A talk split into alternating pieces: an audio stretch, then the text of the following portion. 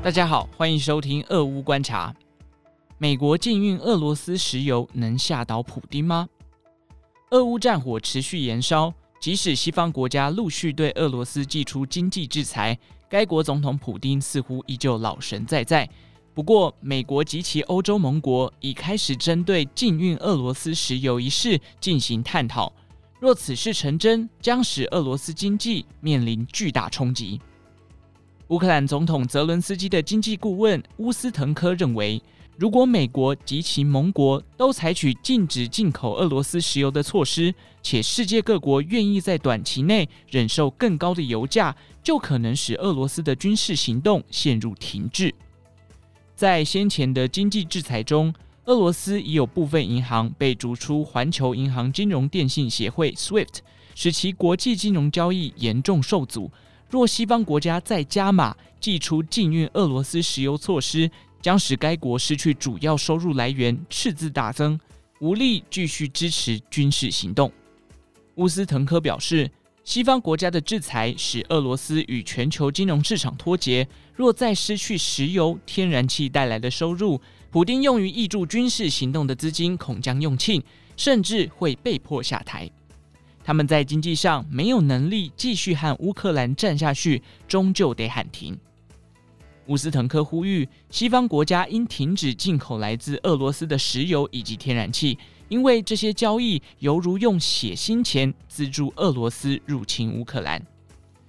不过，要多数国家禁止进口俄罗斯石油绝非易事。实际情况是，美国或许有本钱这么做，但高度仰赖俄罗斯能源供给的欧洲国家就不一定了。美国对俄罗斯原油的依赖程度并不高，以二零二一年十二月为例，当月俄罗斯平均每日仅向美国出口约九万桶原油，相较之下，来自加拿大的原油则直逼四百一十万桶。伊拉克、沙乌地阿拉伯、墨西哥等国也分别有二十二至四十九万桶不等。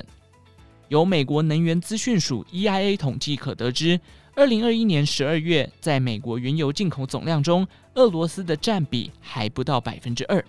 然而，欧洲对俄罗斯能源的依赖完全是另外一回事。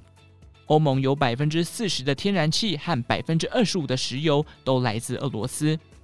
德国总理肖兹日前也透过声明指出，包含供热、交通。电力以及工业能源供给尚无法以其他形式获得保障，而这对德国公民的公共服务以及日常生活至关重要。荷兰合作银行大宗商品策略师菲兹莫里斯直言：“若美国对俄罗斯祭出禁运，只是象征性的动作。俄罗斯石油对美国来说并不重要，但对欧洲却极为重要。值得注意的是。”即使西方国家尚未对俄罗斯石油直接施以制裁，但自俄乌战争爆发以来，俄罗斯石油已在市场上逐渐边缘化，被贸易商、保险公司以及银行视为少碰为妙的烫手山芋。在此同时，根据摩根大通统计，每天平均有超过四百万桶俄罗斯石油被闲置，导致原油、汽油的价格飙升。作为全球第二大产油国，俄罗斯的重要性不可言喻，而战事造成的原油供给缺口，一时半刻也很难由其他产油国补上。面对高涨的油价，哥伦比亚大学全球能源政策研究中心创始主任波尔多夫说：“这可能是我们愿意付出的代价，借此告诉俄罗斯，他们的行为是不能被接受的。”以上内容出自《金周刊》数位内容部。更多精彩内容，欢迎参考《金周刊》官方网站或下载《金周 App》。有任何建议，也欢迎留言告诉我们。祝您有个美好的一天，我们下次再见。